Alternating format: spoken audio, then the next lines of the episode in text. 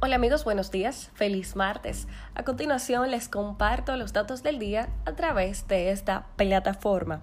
Empezamos hablando de Hipólito Mejía, quien asegura que garantiza la unidad y triunfo del PRM, como lo soñaba Peña Gómez. El expresidente Mejía prometió que tan pronto como se confirme su victoria en la convención del Partido Revolucionario Moderno, saldrá a, los, a las calles y a los campos con el PRM unido para echar al Partido de la Liberación Dominicana del poder. De su lado, el presidente de Alianza País calificó como parte de los desvaríos del Partido Revolucionario Moderno que gran cantidad de sus diputados se alinearan con la facción de Danilo Medina para garantizar la continuidad de Radames Camacho en la presidencia de la Cámara de Diputados. Guillermo Moreno expresa que hacer causa común con el danilismo no es una conducta política nueva de parte del PRM.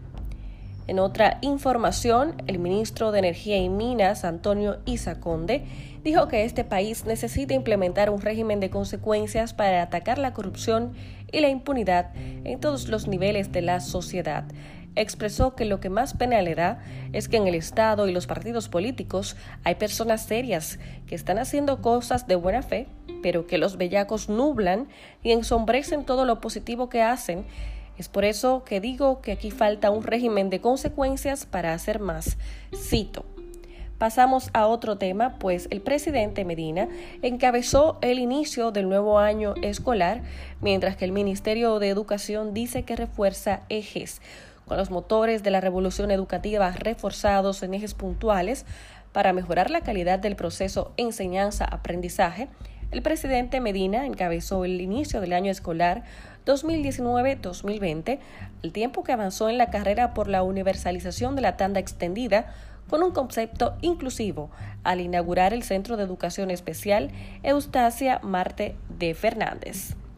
Nos vamos ahora al ámbito económico y hablemos del FMI que revela que el gobierno de República Dominicana se comprometió a llevar a cabo reformas tributarias ambiciosas con el objetivo de mejorar la posición fiscal.